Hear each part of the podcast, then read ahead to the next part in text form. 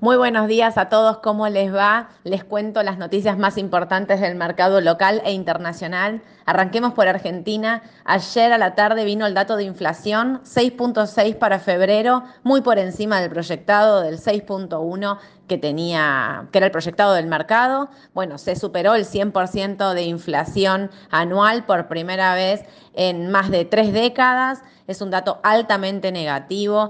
Hay expectativas sobre posibilidades suba de tasa del Banco Central, que no la venía tocando ya desde hace muchos meses, está en el 75 anual. Bueno, parece que la puede subir al 80. Hay un montón de rumores circulando, imagínense lo que es esto. ¿Se acuerdan que la última vez que vino el dato de inflación malo también hubo muchos rumores de renuncias, de bueno, de todo?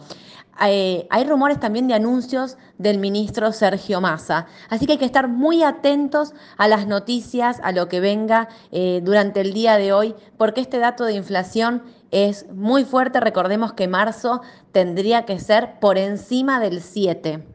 Eh, del 7 mensual. Así que bueno, muy atentos a lo que pase en Argentina. Los mercados ya abrieron y están bajando fuertemente las acciones, baja fuerte IPF, los bancos, IPF baja un 8%, Macro Galicia 5%, eh, bueno, en fin, el día va a ser un día muy complejo porque no solo tenemos eh, lo que está pasando acá en Argentina, sino que la caída de los bancos en Estados Unidos no se detiene. Hoy le toca al banco Credit Suisse, que no es de Estados Unidos, es de Europa, porque esto contagia, como veníamos diciendo, a todo el mundo. Recordemos que el Banco Credit Suisse ya venía con muchos problemas desde hace meses. Bueno, hoy tuvieron que suspender las cotizaciones, en este momento está cotizando, pero está cayendo un 26%. El mayor accionista del banco, el Banco Nacional Saudita, dijo que no va a comprar más acciones del Banco Suizo por motivos regulatorios.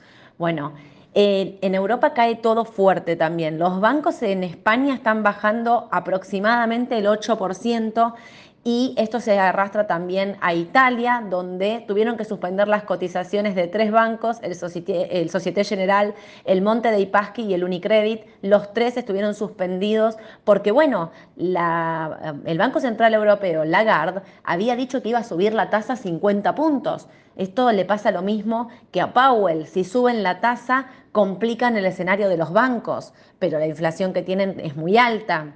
Entonces están ahí entre la espada y la pared, parecería, para ver cuál es la decisión que toman.